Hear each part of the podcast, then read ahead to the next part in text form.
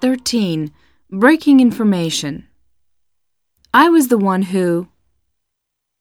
Who did this? Sorry, but I was the one who broke it. What I'm trying to tell you is. What I'm trying to tell you is that I scratched the car a little. Is that all? Why didn't you just say so? You can have it when I'm finished. Can I use the dictionary? Sure, you can have it when I'm finished. That's where. What a beautiful old tree!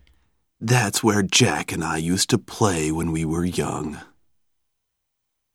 The reason why I did it is because. Why did you lie to your parents?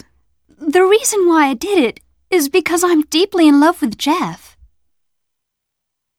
How we met is. So, how did you and George meet? How we met is actually a pretty interesting story.